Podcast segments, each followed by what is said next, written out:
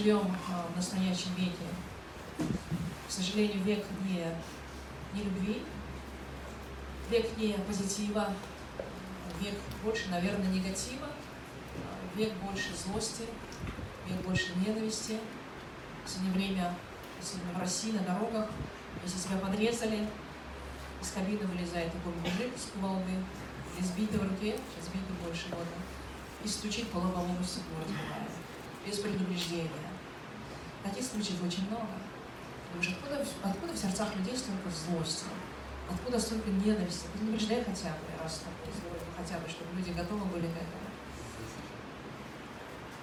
Да, и мы очень часто встречаемся с негативом вокруг себя во время работы, во время, когда мы ходим по улицам. Порой. Ну, в Корее это меньше заметно, да? в Корее нету столько от людей негатива вокруг. Это больше и нашей страны, наверное, касается. Но в последнее время, что касается Кореи, люди стали более раздражительные, люди стали более в стрессах находиться. И все время мы слышим вокруг стрессы подостаю, стрессы подостаю. Наверное, это одно из первых слов, которые учат иностранцы, что они получают здесь много стресса. Почему век такой стрессовый стал? Потому что все очень быстро двигается, нужно все успеть. А, часто люди не успевают, к сожалению. И поэтому люди получают много стресса. Но я думаю, что и во времена первых церквей, еще много, 2000 лет назад, были тоже стрессы были много переживаний, и поэтому послание Ефесянам апостол Павел даже говорит, 4, 6 глава, 4 стихе, он пишет так. «И вы, отцы, не раздражайте детей ваших, но воспитывайте их в учении и наставлении Господнем». Он обращается к отцам, отцы, родители, не только отцы, но и мамы, родители, когда вы воспитываете своих детей, учите их не раздражению. Потому что когда они смотрят, что вы постоянно раздражены, что у вас там все кипит внутри, чему они учатся? Они учатся тоже негативу и учатся тоже раздражению. Мы очень часто бываем раздражительны. Раздражительны, потому что нахватаемся где-то за целый день, потому что устаем, потому что что-то не здоровится. Ну, почему? Ну, очень много всяких причин, потому что зарплату вовремя не выдали, потому что вечная нехватка какая-то денег. И поэтому люди становятся более раздражительные. И в последнее время в обществе очень много проблем. Проблем касательно, мы говорили до этого, и самоубийства, проблем всяких, неизлечимых болезней. Рак просто наступает сейчас на пятки. По статистике говорят, чуть ли не каждый второй уже по миру заболевает раком. И люди от этого становятся более жестокие, более не, не, ненавистные. Люди, которые не могут терпеть, и из-за этого раздражаются. Из-за этого проблем в мире очень много, конечно. Есть одна из проблем социальных – это постоянные разводы, что касается, опять же, больше наших стран, нежели Кореи. В Корее, конечно, в последнее время тоже участилось очень много разводов, что не было до этого. Еще несколько лет назад в Корее люди так не разводились, но в последнее время в Корее тоже очень много молодых браков разводятся. Что касается нас, то у нас чуть ли не каждый второй брак распадается по статистике тоже. И у людей нет оснований на чем строить брак. У людей нет оснований, как жить на, в этом мире. И поэтому всякий любой раздражитель, который они получают от внешнего мира, влияет на их сердце и затем становится камнем и выходит в качестве злобы и ненависти по отношению к другим людям. Поэтому послание Ефесянам сегодня апостол Павел напоминает нам очень важную истину, которая является, я верю, фундаментом всей нашей веры с вами. Ефесянам, 3 глава, 17 стих по 19, который мы с вами зачитаем. Давайте мы с вами еще раз вместе зачитаем эти стихи. Хором зачитаем. Да, даст вам, а, веру, вернее, вселиться Христу в сердца ваши, чтобы вы, укорененные и утвержденные в любви, могли постигнуть со всеми святыми, что широта и долгота, и глубина, и высота, и разуметь превосходящее разумение любовь к Христу, дабы вам исполниться всею полнотою Божию. Аминь. Давайте задумаемся немного об этих стихах. Писание нам говорит, верою вселиться Христу в сердца ваши. Если мы хотим познать, что есть любовь в этом мире, необходимо сделать главный шаг. Позволить Иисусу Христу верою вселиться в сердце наше. Почему? Потому что Христос, Писание называется Бог есть любовь. И когда сам Бог поселяется в сердце человека, внутри человека поселяется не просто сам Бог, но самое большое качество, которое есть у Бога, его характер, его личность, это любовь. Любовь. Поэтому те, кто получил Христа в свое сердце, поверил в Иисуса, принял его в свое сердце, в его жизни теперь течет любовь. Он наполнен любовью. То качество, которое не было до этого человека, оно вдруг появляется. Божеское, настоящая, истинная любовь. И когда входит любовь, написано в 18 стихе, почему она входит? Чтобы вы, укорененные и утвержденные в любви, могли постигнуть со всеми святыми, что широта и долгота, и глубина, и высота. То есть, когда мы наполняемся этой любовью, мы начинаем постигать, познавать, понимать, что такое долгота, широта, глубина, высота. Мы познаем все тайны на самом деле. Одним словом, то, что было скрыто до нас до этого, и мы не понимали своей головою, мы начинаем наконец-таки понимать глубина, широта, высота. И затем мы написано, превосход... разумеется, превосходящее разумение любовь Христову, дабы вам исполниться всей полнотой Божией. И после этого человек начинает наполняться полнотою. До того, как Иисус не поселяется в сердце человека, у человека нету полноты. У него постоянная нехватка. Вечная нехватка. Вечная в сердце нехватка. Все время чего-то не хватает. Всего как будто что-то не доделал. Всего чего-то, чего-то, чего-то, 2% ну как будто не хватило. И человек живет постоянно моральной нехватке. Бог нам говорит, если ты хочешь познать настоящую полноту своей жизни, ты должен познать Христа. И когда ты познаешь Христа в полноте, ты познаешь любовь.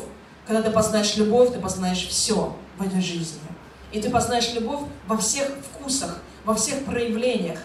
Люди неверующие, они пытаются познать, познать жизнь. Они говорят, я хочу познать жизнь. И чтобы познать жизнь, они колятся наркотиками. Чтобы познать до конца жизнь, они пьют водку. Чтобы познать жизнь, они гуляют направо-налево. Чтобы познать жизнь, они ходят в непонятные места, эти заведения. И они говорят, я хочу познать жизнь во всех своих красках. Потому что я живу только один раз в жизни. Нужно все успеть в этой жизни. И это познать, и то познать. И нагуляться успеть до женитьбы. И накуриться успеть до женитьбы. Ну или после женитьбы. И наколоться успеть. И в эйфории побывать. Ну, надо все успеть в этой жизни. Для того, чтобы познать всю полноту. Потому что не хватает полноты. Чего-то не хватает. Но Бог говорит, чтобы ты ходил всегда в полноте настоящей, тебе нужно познать Христа. Когда ты познаешь Иисуса Христа, ты познаешь всю полноту жизни. Даже без наркотиков, без кайфа и без остального. Ты познаешь истинную, настоящую полноту жизни. И я верю, что здесь сидят люди, которые познали эту полноту жизни. Аминь. Эту полноту мы ни за какие деньги мы с вами уже не променяем. Писание говорит, укорененные и утвержденные в любви. То есть мало, мало нам познать Иисуса, нам необходимо постоянно в своей жизни укореняться и утверждаться в чем? В любви. Даже не вере, даже не в чем-то еще-то. Бог говорит, утверждайся, укореняйся именно в одном качестве. Оно называется любовь. Саран. По-корейски. Укоренение – это означает пускать свои корни именно в любовь. И оттуда постоянно питать. Вот как дерево пускает свои корни в землю, для того, чтобы оттуда вытащить э, питательные вещества и также воду. И если не будет корней, то дерево засохнет. Писание сравнивает нас с деревом очень часто. Мы говорим, мы как дерево, посажено в потоках вод. И мы с вами должны постоянно укоренять свои корни. Свои корни постоянно пускать именно в любовь. И оттуда ее питать, всасывать как можно больше. Если ты сегодня христианин, называешься и не питаешься любовью, и пускаешь свои корни не в любовь, но в какие-то другие вещи, тогда Писание говорит, ты никогда не познаешь полноту этой жизни, никогда. Если будет постоянно чего-то не хватать. Это как человека постоянно чего-то не хватает, он как вампир на этой земле. Все время чего-то от других требует. Требует и требует, потому что ему все время чего-то не хватает. Люди, как вампиры, женятся друг на друге для того, чтобы утолить свой голод какой? Одиночество. Очень часто люди вступают в брак неправильно. Брак должен правильный, не для того, чтобы высосать любовь от другого человека и удовлетвориться. Но брак строится на правильном основании, когда он строится на любви Божьей. Когда ты построил свой брак на любви Божьей, ты наполнен любовью, ты уже не как вампир всасываешь другого, но ты отдаешь другому человеку. Поэтому брак, основанный на одиночестве, он неправильный. Он будет, он стремится, ну, он разрушится в какой-то неприятный момент жизни. Потому что люди поймут, что мой партнер не может мне давать столько любви, сколько мне необходимо. А мне необходимо много любви. И чем больше человек одинок, тем больше ему нужно этой любви. И он не удовлетворяет, он меняет одного партнера, второго партнера, третьего партнера, поэтому бесконечные разводы, новые браки, разводы, новые браки, потому что этот партнер вновь чему-то не, не может удовлетворить. И человек живет действительно как вампир, ему все время что-то мало. Это неправильное основание, это неправильная любовь. Эту любовь мы называем любовью эрос. Когда любовь между женой и мужем, между мужчиной и женщиной. Эрос. Эрос – это плотская любовь. Это не та любовь, которую должен получить человек по-настоящему. Но люди не знают об этом очень многие. Есть другая любовь, которая называется филео, да? это дружеская любовь. И поэтому люди из одиночества опять пытаются найти друзей. С одним другом, с другим другом, третьим другом, четвертым другом. А эти друзья тоже не постоянно, они кидают какой-то момент. И они предают друзья. Люди потом разочаровываются, говорят, нету на этой земле ни одного верного друга. Все меня кидают, все меня бросают. Когда я был нужен, они все меня звали. А как только я перестал быть нужен, все меня отвернулись от меня. Ой, таких случаев очень много. Мы можем даже, ну, каждый из вас может, ну, не знаю, десятки таких случаев вспомнить. И любовь, которая дружеская, основанная на, вот, на дружеских отношениях, ты мне, я тебе, ты мне, я тебе, она тоже не вечная. Она тоже шаткая, она неправильная.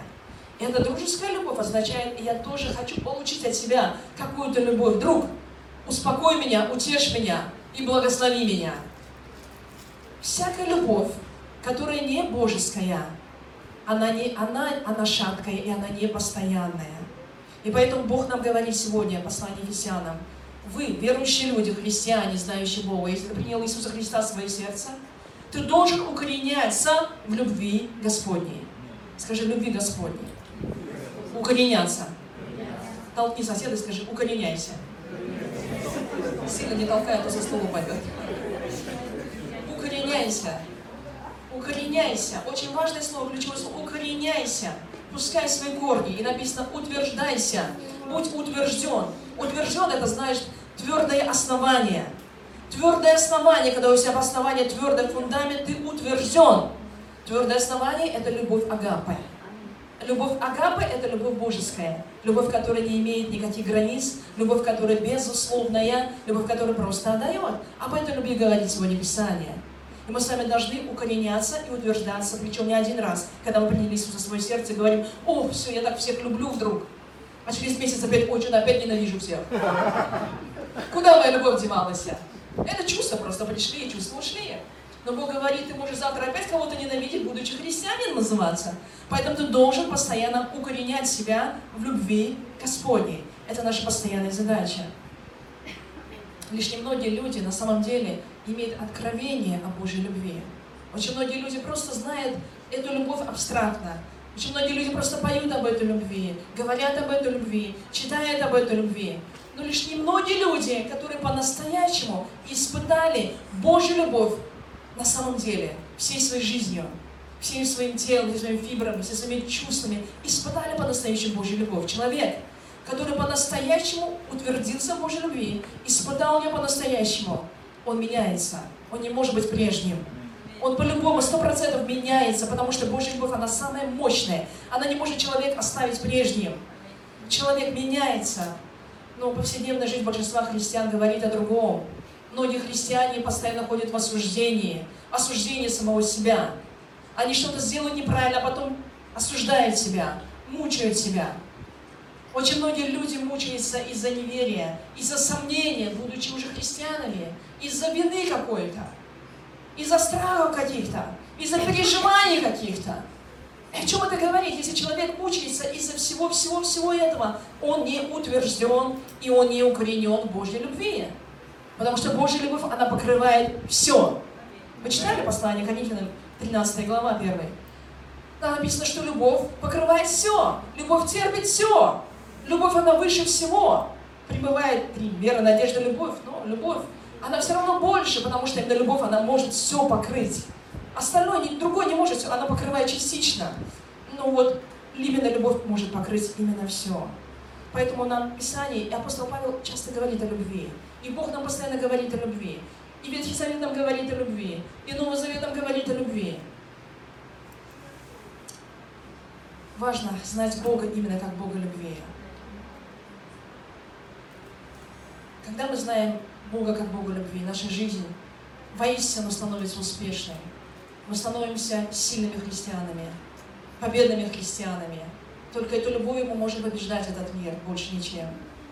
И апостол Павел, он пишет постоянно, пребывайте в любви. Дальше он говорит, уразуметь, 19 стих, превосходящую разумение любовь Христову.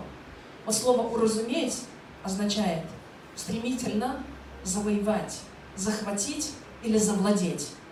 То есть вы должны уразуметь, не просто понять в голове своей, что такое любовь Христова, вы должны это схватить, вы должны это захватить, удержать, чтобы никто у вас не украл. Поэтому Писание говорит, это уразуметь превосходящее разумение любовь Христову. Вашей головы вы никогда не поймете, потому что она превосходит все. Вы не можете понять до конца, но эта любовь, она превосходит все, поэтому хватайте ее, держите, не отпускайте никогда. Дьявол постоянно охотится именно на любовь. Дьявол охотится именно на фундамент человека. И если он выбьет фундамент из-под ног человека, человек не устоит. И фундаментом человека является, извините, даже не вера. Фундаментом человека является любовь. Человек, который познал любовь, он будет стоять крепко. Пойдут ветра или пойдет ветер, дом обязательно устоит, потому что утвержден на главном фундаменте – это любовь. Послание к римлянам, 8 глава, Опять же, апостол Павел пишет такие стихи с 35 стиха. Давайте зачитаем с вами вместе. Хорошие стихи, которые говорят нам о любви Божьей. Кто отлучит нас от любви Божьей? Скорбь или теснота, или гонение, или голод, или нагота, или опасность, или меч, как написано? За тебя умершляет нас всякий день, считает нас за овец, обреченных на заклание. Но все сие преодолеваем силою возлюбившего нас.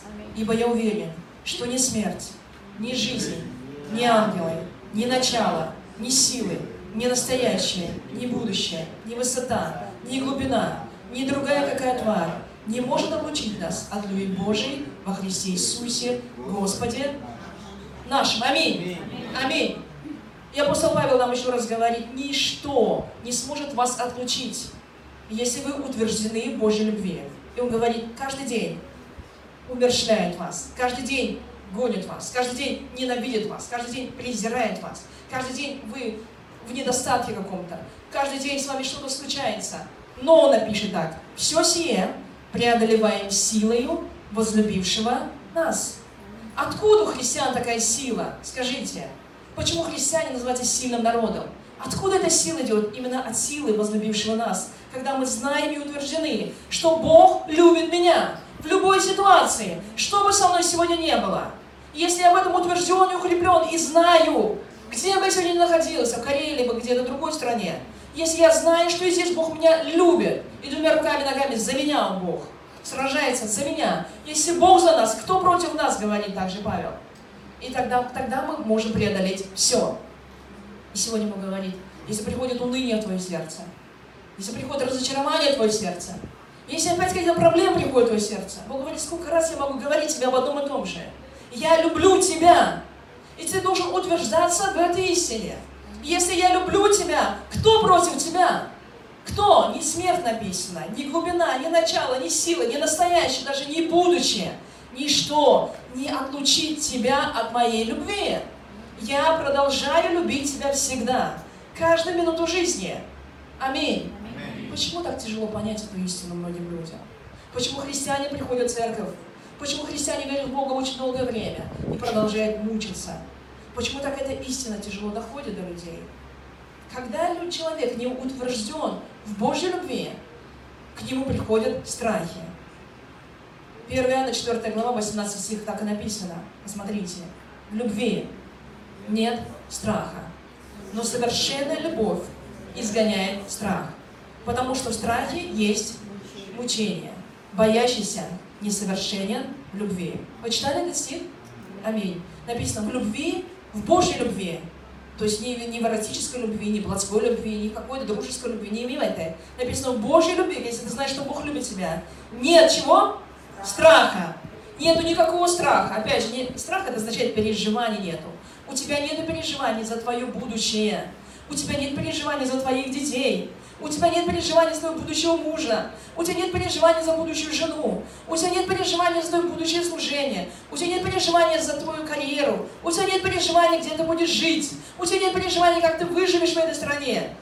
У тебя нет переживаний вообще. Это означает нету страха. Потому что в страхе написано, есть что? Мучение. А мучит кто? Кто мучитель? Мучителем является дьявол. Дьявол приходит для того, чтобы мучить человека. И он мучает. А как он мучает? Он дает страх в жизнь человека, в сердце человека, он посылает всякие мысли о будущем, и человек начинает сразу переживать в своей голове. И это все приходит ну, к мучению. Человек мучается. Написание говорит, в любви нету страха. Почему? Когда приходит страх, он изгоняет, выдавливает всякий страх. Аминь. Выдавливает из человека всякий страх. И написано, боящийся, он несовершенен в любви. Если человек боится что-то, он не может находиться в любви Божьей до конца. Нам мы не должны бояться душевных страданий, вызванные отвержением, предательством, ну и, и так далее, всякими разными проблемами. Из-за страха люди также пытаются контролировать всеми и всей своей судьбой, всей своей жизнью. Этот дух контроля просто преследует некоторых людей. И они пытаются все за всех решить и все сконтролировать. Из-за чего? Из-за страха. Если я сейчас не проконтролирую, все, ничего не получится. Будет развал всего. Но Бог говорит, подожди, успокойся. Если ты не будешь даже контролировать, все равно все получится и без тебя.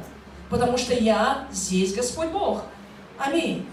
Поэтому страх порождает неуверенность. Многие люди поэтому не уверены в себе, не уверены в своих силах, не уверены в своем служении, не уверены в чем-то, что они начинают, не уверены в будущем. Неуверенность – это значит, человек боится, приходит из-за страха, страха в будущее. А страх будущего порождает суету. Человек делает неправильное решение, принимает неправильное решение в своей жизни. И в итоге это приводит к греху.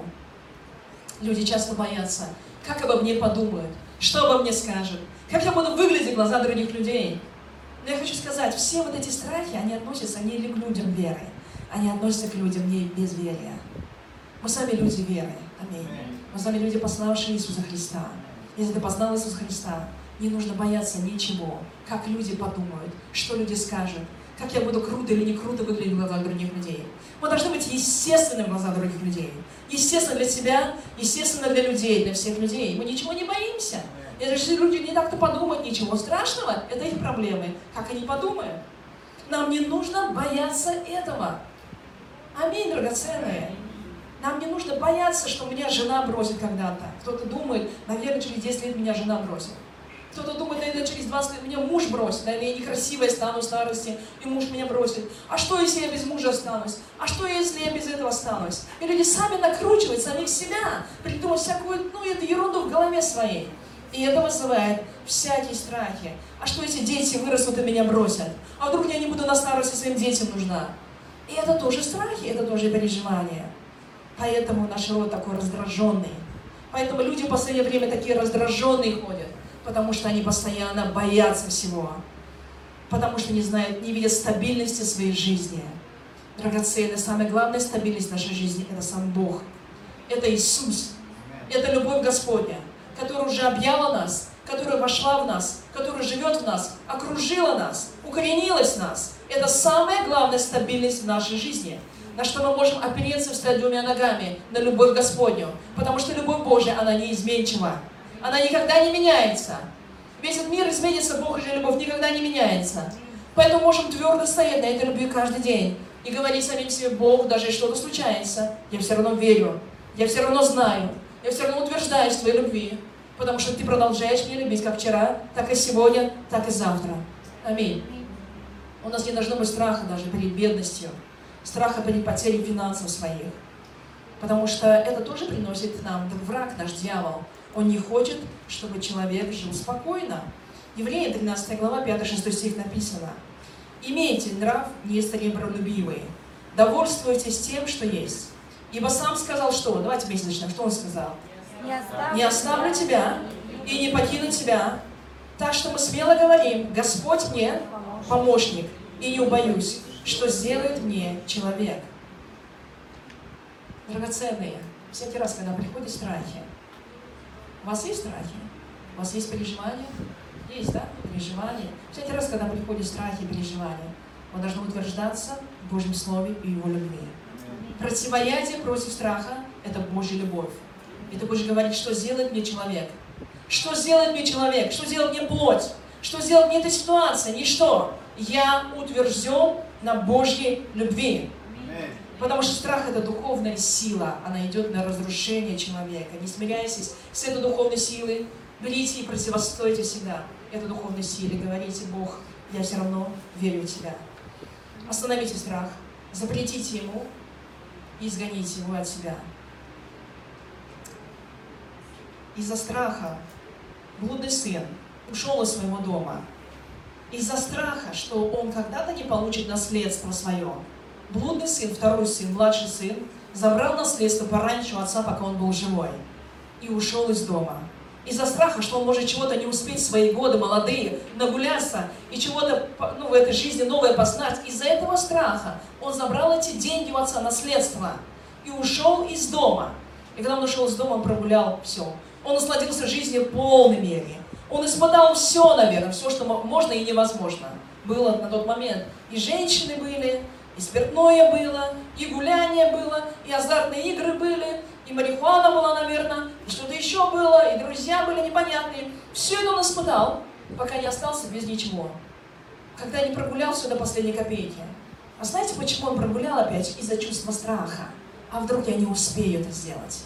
А вдруг? А вдруг? А вдруг? Лучше сейчас надо успеть. А потом остался без ничего, без ничего со свиньями. Сидит со свиньями, кушает просто рожки и, и мечтает, и боится, вернее. А вдруг рожки когда-то кончатся? А если рожки кончатся, и свиньи все сидят первые меня, тогда я останусь голодной. Если бы него страхи направлены на том, останется он голодный или нет. Послушайте, он сидел до того момента, пока до него не дошло. Пока до него не дошло наконец-таки, он говорит, в доме отца моего так много слуг, и они все сытые, довольные ходят. А почему я, сын его, должен сидеть с этими свиньями и кушать эти рожки? Он встает, идет по направлению домой себе, и он видит уже издалека своего отца. Мы читали уже много, много, много раз эту притчу. Он видит издалека своего отца, и отец вышел уже наружу дома, потому что он стоит и ждет, когда его сыночек вернется. Отец себе места не может найти. Он ждет в ожидании, он любит, он молится. Все мысли только о том, когда вернется сын. Главное, чтобы он живой был. Хоть как хоть побитый, хоть грязный. Главное, чтобы живой был. Больше мне ничего не нужно. Без копейки, ничего страшного. Самое главное, чтобы он живой вернулся. Мне сын нужен. И он видит, что сын возвращается. И он бежит. Отец навстречу сына бежит. Навстречу сына бежит настолько, что оголяет свои ноги, что это было на тот момент позорно, оголять свои ноги мужчинам. И бегать вообще было позорно на тот момент мужчинам уже в возрасте.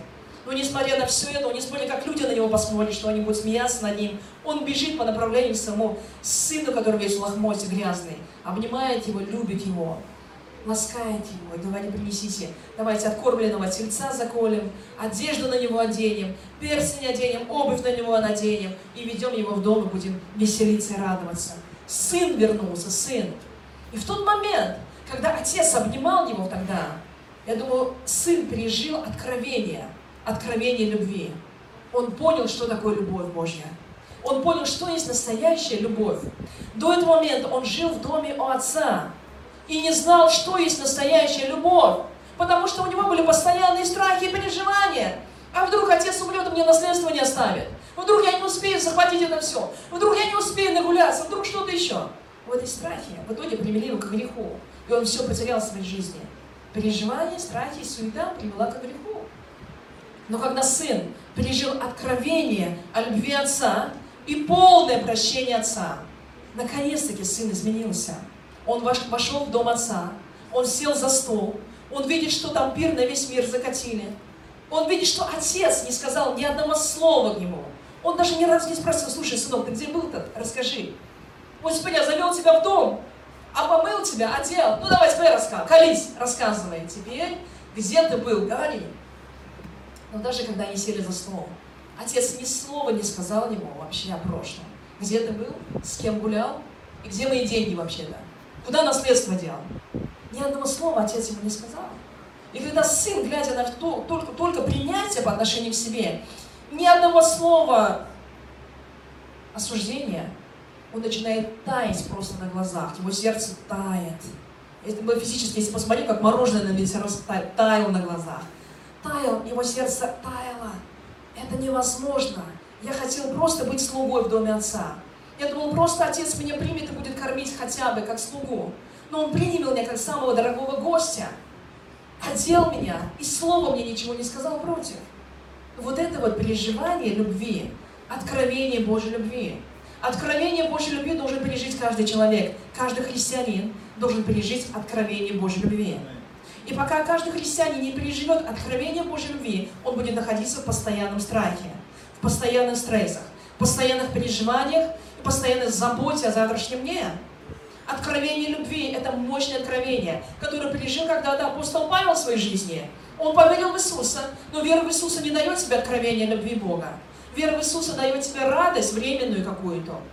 Но откровение Божьей любви приходит не от этого. Откровение Божьей любви приходит от познания Божьего Слова. Это вот насколько Бог тебя любит по-настоящему. Ни разу Бог тебя не осудил ни в чем. Скажите, Бог, Бог осуждал когда-то вас? В чем-то осуждал тебя Бог? Кто кого когда-то осуждал Бог? Подними руку. Кого осуждал Бог хоть раз в жизни? Меня Бог никогда не осуждал.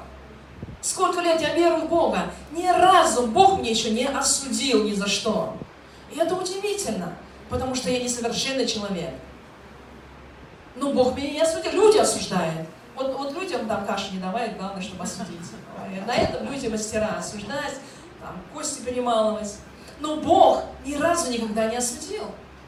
И вот нам нужно понимать, важно, что Бог меня не осуждает никогда, никогда. Бог говорит, послушайте, каждому тебе нужно пережить откровение любви. Мы сами как блудные сыновья. Мы сами как блудные сыновья порой часто переживаем, сидим в доме отца. Сидим в доме отца, питаемся всем домашним колбасой каждый день. Ну, не каждый день, но бывает, что питаемся, мясом питаемся, в доме отца сидим. И Бог нам постоянно говорит, слушай, сынок, слушай, дочка, я тебя люблю, я тебя не оставлю. И несмотря на все это возникает переживание, все равно возникает переживание. И поэтому Бог огорчается, он говорит, разве ты не пережил мою любовь еще? Разве не пережил? Знаете, старший сын, который находился в этом доме отца, он вообще не пережил любовь.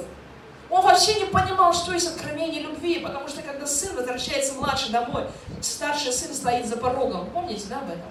Он стоит за порогом, довольный или недовольный? Недовольный, злой, раздраженный, в ненависти. Я ничего не понял. Всю жизнь работал на отца. Все ему делал, ни разу не, пере, не перечил. Когда отец говорил, иди на работу, я и шел на работу.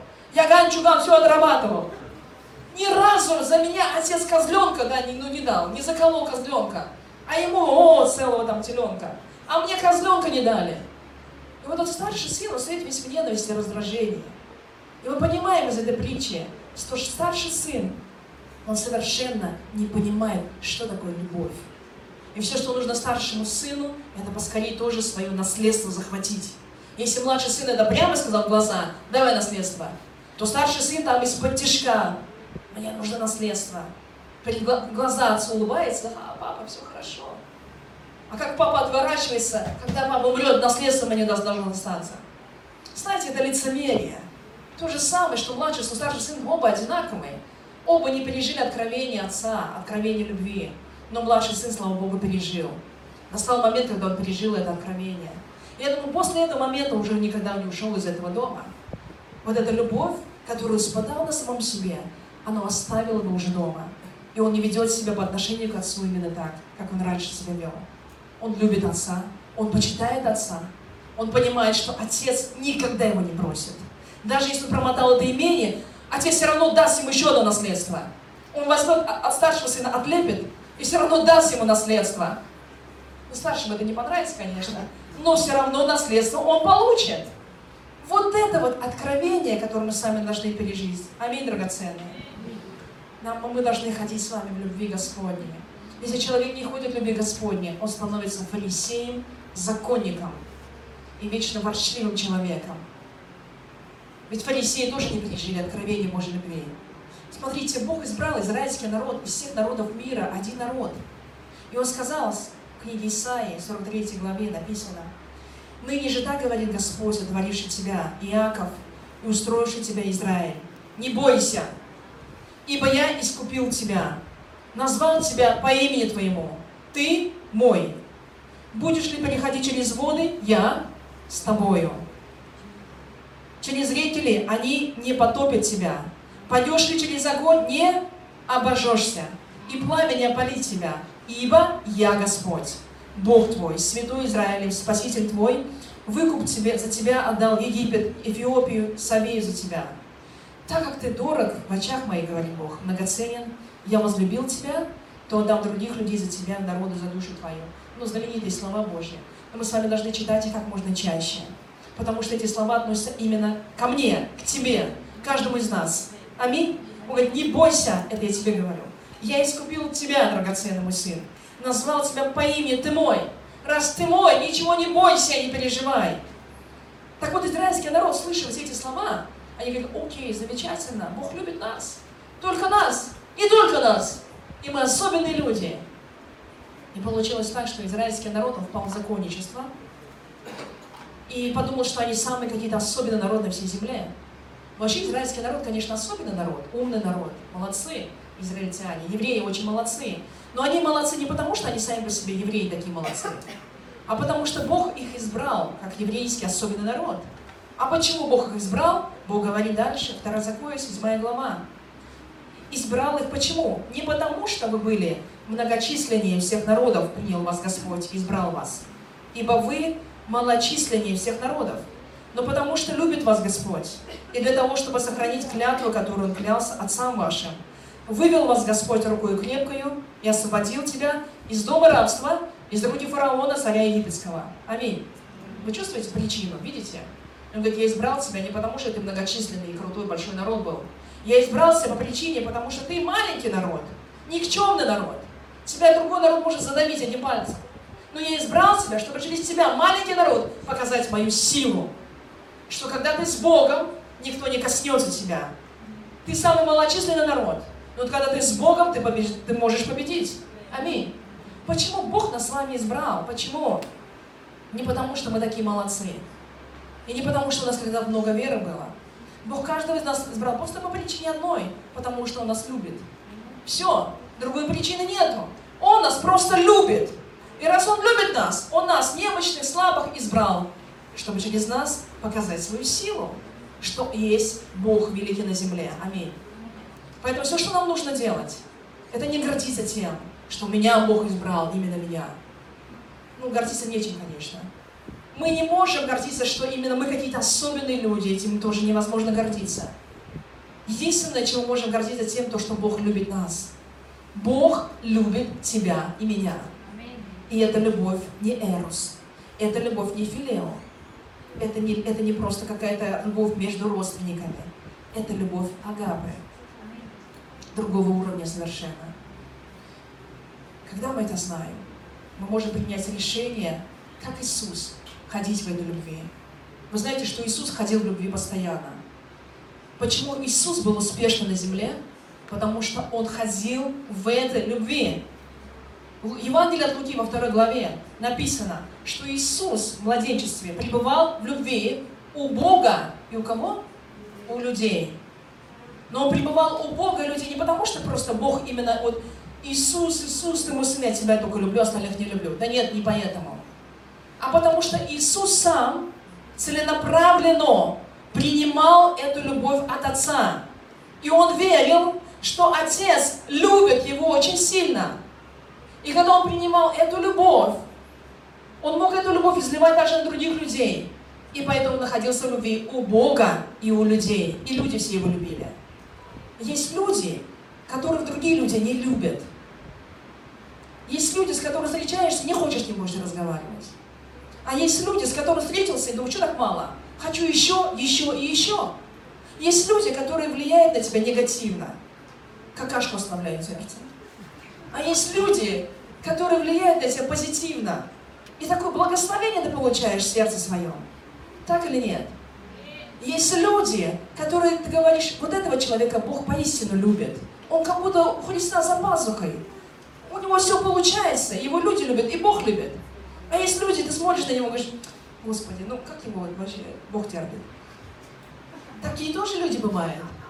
Но я хочу сказать, Бог, у Бога нет любимчиков, что Он выбрал именно тебя, тебя, тебя или тебя, вот тебя, тебя я не буду выбирать. Ты ходи мучайся, а тебя буду любить и любить и любить. Нет, человек сам принимает решение, выбор делает. Если он действительно хочет ходить в Божьей любви, он получает эту любовь. Он укореняется в этой любви. Он наполняется этой любовью сознательно. Скажи сознательно. Специально. Скажи специально. Специально берет эту любовь и наполняет свое сердце, говорит, Бог, ты же так сильно любишь меня. А все ситуации вокруг говорит, нет, Бог тебя ненавидит. А ты говоришь, нет, Бог, ты же так сильно любишь меня. Аминь. Послушайте, Иисус специально укоренялся в Божьей любви. Поэтому через 30 лет Иисус встал и мог любить весь народ. Любить настолько, что отдал жизнь свою за нас с вами. Аминь. Иисус укоренялся в любви, и мы с вами должны укореняться. И апостол Павел укоренялся в Божьей любви. И поэтому, опять же, апостол Павел говорит, это вы должны, это вы, драгоценные, ваша задача, укореняться в Божьей любви. Бог тебя и без того любит. Бог уже на тебя излил всю любовь Божью, но ты должен взять и положить свое сердце и укореняться в ней. Безусловной Божьей любви. Любовь Господа Бога не строится на чувствах. Бог не такой, сегодня любит, завтра ненавидит. Чуть-чуть люблю, чуть-чуть ненавижу. Нет. Божья любовь, безусловная, основывается не на чувствах. Божья любовь основывается просто на Божьем Слове. Поэтому сегодня мы с вами можем принимать решения, независимо от наших обстоятельств жизни, независимо от перипетий жизни, независимо, что сегодня с тобой случилось. Послушай, Бог говорит, укореняйся в Божьей любви. Спасибо вам за аминь. Я так стараюсь.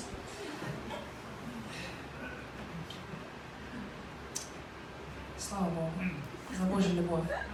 Потому что человек, укорененный в любви, он бесстрашный. Бесстрашный. Он может ходить по водам и гореть в огне, и тонуть в воде, и, и с ним ничего не случается. Как апостол Павел, он говорит, я тонул на дне морском три раза. Били меня палками 39 раз. 40, на 40 раз уже человек умирал. И его били камнями, апостол Павла, но шел дальше. Он как терминатор. Его побивает, его там сжигает, что с ним, его топит, а он как терминатор встает и дальше идет. Почему? Потому что он укоренен в Божьей любви. И сегодня ты тоже терминатор. Если ты укоренен в Божьей любви, ничто на тебя не влияет, но ты влияешь на других. В Новом Завете именно апостол Павел повлиял так сильно на людей. Написал третий Новый Завет апостол Павел, потому что апостол Павел был укоренен Божьей любви. И Бог хочет, чтобы мы сегодня могли также влиять на других людей. Человек неукорененный постоянно обижается. Постоянно любите меня, любите меня, ну любите меня, ну на кого-нибудь еще обидеться. На тебя обижусь. Нет, на тебя тоже обижусь. Нет, и на тебя обижусь. Нет, нет, мало. И вот на всех остальных тоже обиделась я. Не подходи ко мне. Почему? Потому что любви не хватает. Дайте мне хоть чуть-чуть любви, люди, полюбите меня, пожалуйста. Ну хоть чуть-чуть полюбите меня. И человек кричит изнутри его сердца, ну любите меня, ну любите, ну мне так не хватает любви. Он уже специально кричить начинает, чтобы на себя внимание обратить. Ну хоть чем-то надо на себя внимание обратить, чтобы на тебя полюбили тебя как-то. Хоть пожалели, по голове погладили. Это все идет из-за недостатка любви Божьей. И люди не понимают, что им нужна не эта любовь человеческая даже порой. Им нужна любовь Божья. Как можно избежать развода в браке? Знаете, как это возможно? Когда жена и муж укоренены в Божьей любви. Они смотрят друг на друга, ненавидят, ненавидят порой иногда. Вот злятся иногда, потому что, ну, бывают моменты в жизни, когда не все получается. И тогда что нужно делать жене? Потому что муж не всегда может любить. Но сказал мужья, мужья, любите жен ваших. А у мужей не хватает любви. У них просто не хватает, физически не хватило любви. А жена страдает, потому что любви не, не, она не получает. Так вот, чтобы жене не мучиться и не переживать очень сильно, ей нужно коненяться в Божьей любви. И когда она падает в руки Иисуса Христа в Божью любовь, ей хватает все. И мужьям то же самое. Когда вы чувствуете, что жены вас не могут любить до конца. Когда вы не чувствуете ласки да, от жены своей. И когда вы хоть хотите все равно еще больше получить, а жена не может дать, физически не может дать, потому что ей тоже не хватает любви, тогда нужно мужьям бежать к Иисусу, падать в Его объятия Иисуса Христа и любить Иисуса, и получать от Иисуса любовь Божью. Аминь. И тогда любой брак может выстоять. Любой брак может выстоять, когда брак основан на Божьей любви, а не на эросе. Аминь.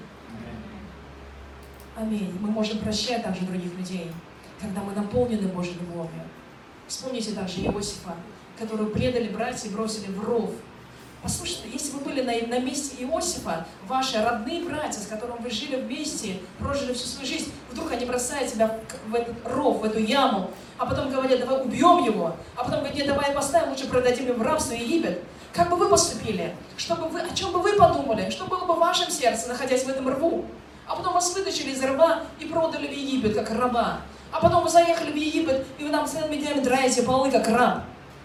Вы действительно раб там. Представьте себя на месте Иосифа. Что было в вашем сердце?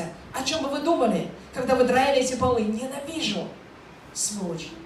Гады. Жалею я вообще, что с вами жил в одном доме. Как вы могли со мной так поступить? Ну, возможно, я не знаю, как, чтобы я говорила на том месте, чтобы вы говорили на месте Иосифа. Какие слова бы выходили? Ну, наверное, не благословение. Ой, спасибо, что вы продали меня в рабство. Я никогда полы не мыл так много, а сегодня я научился полы мыть. Ну, ну, нормальный человек так может говорить. Обычно нормальный человек скажет, ненавижу тебя, глаза вы, ну, попадитесь только мне, вот, увижу вас, разорву клочья. Или добьюсь чего-то, а потом только придите ко мне. Так поступают люди. Но когда мы читаем про Иосифа, он другой человек. Человек, который наполнен, не знаю чем, но любовью наполнен. Потому что когда он находится в этом доме, у него нет ненависти к Патифару, у него нет ненависти к людям вокруг, у него ненависти к, к, к своим обстоятельствам вообще. Человек, наполненный ненавистью, начинает изливать ненависть на вокруг окружающих. Если уже на братьев рядом нету, то тогда на Патифара изолью. Или тогда с женой пересплю его. Вот в отомщении всем покажу, что я, самый, я молодец. Ну, Иосиф ничего этого не совершает. Он никому не мстит вообще, никого не ненавидит. Он всех любит. А почему он любит? Потому что Иосиф ходил перед Богом. И он понимал, что Бог продолжает его любить. Даже там. Даже будучи рабом, даже выполняя самую грязную работу, Бог продолжает его что? Любить. И когда он наполнялся любовью от Бога, это помогало преодолеть ему это все чувство ненависти к братьям, ненависти к этой ситуации. И затем этот человек мог только благословлять. И когда братья пришли к нему в конце и боялись, что сейчас Иосиф его убьет, их убьет, Иосиф говорит, не бойтесь. Первое слово, которое говорит, не бойтесь. Не бойтесь, ибо я боюсь Бога. Так как я боюсь Бога, и так как я знаю Бога и знаю Его любовь, вы, пожалуйста, не бойтесь. С вами ничего не будет. Волосы там с вашей головы не упадут. Послушайте, это люди, наполненные любовью, которые могут прощать. Если в вашей жизни сегодня есть еще какое-то непрощение, ненависть кому-то, ну что-то победит в вашем сердце, кого-то не люблю, вообще саджаны вам не выдают зарплату, вы ненавидите их потом. Гад такой, не дает мне зарплату. Потом в полицию на него, наступлю на него, покажу, откуда я приехал, что да, я тоже нормальный вообще, не только хамлу. Ну, есть такой выходит. Слушайте, он говорит, же мы с вами верующие люди. Мы с вами должны наполняться Божьей любовью. И когда ты наполнен Божьей любовью, ты начинаешь любить самого противного саджана тоже. Аминь. И людей, которые гонят себя тоже. Вас гнали когда-то? Ненавидели когда-то? Можно этих людей тоже полюбить. И те люди, которые меня, может, ненавидят или ненавидели, у меня нормально в сердце по отношению к ним.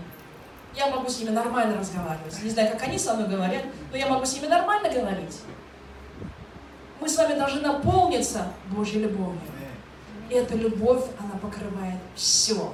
И мы собираем затем горящие угля на голову другого человека, который нас ненавидит потом. И мы с вами так делаем не потому, что мы христиане. И мы так делаем не потому, что я пастор. Вот я пастор, поэтому должна всех любить. Да нет же. Я христианин, поэтому я должен всех любить. Да нет же. Это не от этого приходит, не от сознания, кто я, а от сознания, сколько любви я получил от Бога. Не то, что я христианин, а то, что Бог любит меня. Аминь.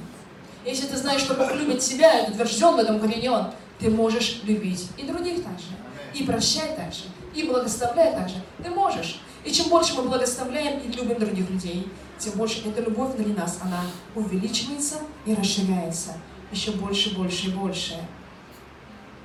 Иакова, 2 глава, 8 стих написано так. Если вы исполняете закон царский по Писанию, возлюби ближнего твоего, как себя самого, хорошо делаете. Посмотрите, здесь написано, если вы исполняете закон царский. А что такое закон царский? Возлюби ближнего твоего, как самого себя, хорошо делаете. Закон царский – это значит закон любви. Закон любви, Писание называет закон царский, закон любви. То есть это ты живешь как царь. Как царь. Знаете, кто такие цари? Цари – это люди, над которыми законы не работают. Президенты – те люди, над которыми законы не работают, кроме Южной Кореи. В Южной Корее законы над, всеми, над несчастными президентами тоже работают. Но в любой стране мира, смотрите на Путина, он царь. Ни один закон мира над ним не работает. Цари сами пишут законы. Они могут их не исполнять совершенно, но они пишут законы. Закон царский. Послушай, если ты живешь в любви, ты живешь как царь, над всеми законами, выше всех законов, выше всех буквы закона, если ты живешь в любви. Аминь. Ты должен жить как царь, ты живешь в свободе. В свободе. Ты можешь простить кого-то. Ты, как, ты же царь. И раз ты так, прощай людей. Будь великодушным. Ты же царь, живи по-царски. Закон любви – это закон царский, Писание говорит. И когда ты живешь как царь, ты можешь любить других людей. Вообще жизнь любви – это переход от проклятия к благословению. От проклятия к благословению.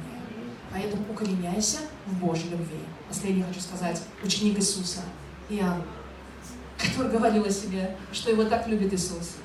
Тот ученик, которого любит Господь, он писал об этом. Причем сам о себе также писал. Евангелие от Иоанна, когда мы читаем, это тот ученик, возлежал на груди, которого любил, который любит Господь, любил Господь Иисус. А потом мы еще раз читаем, говорим, Боже, как хорошо он о себе пишет. Какого хорошего мнения он о себе. А других ни о ком не написал, о Петре так не писал, Никого ни о ком, только о себе. Я, я, который так любит Господь. Молодец. А знаете, почему он молодец? Потому что он укоренен в Божьей любви. Он сам специально укоренялся в этом. Затем он написал первое послание Иоанна, второе послание Иоанна, третье послание Иоанна. Вы читали эти послания? Все эти послания говорят о чем? О любви.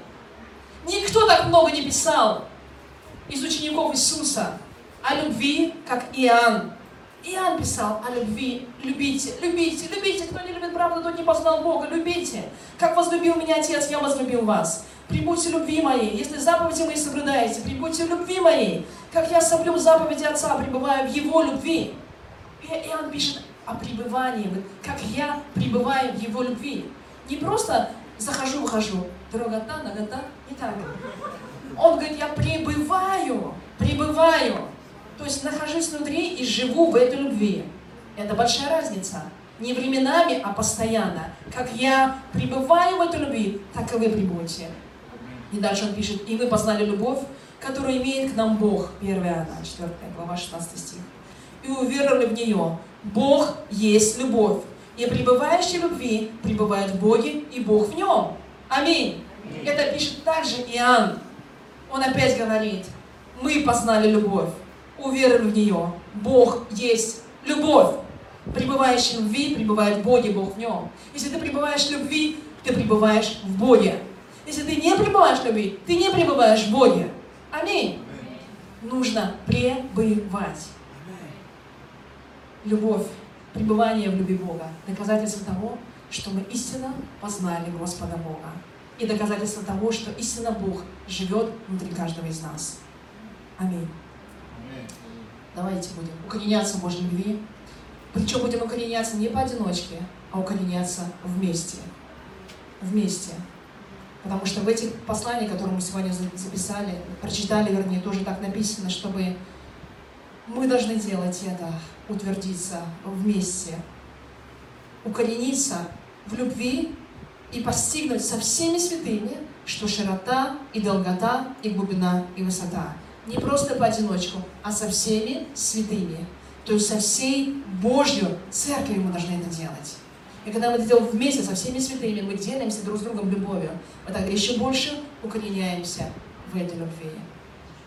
Я вас благословляю, чтобы мы с вами делали правильное решение своей жизни. И с сегодняшнего дня укореняйтесь в Божьей любви. Открывайте Слово о любви Господа Бога. Читайте это Слово.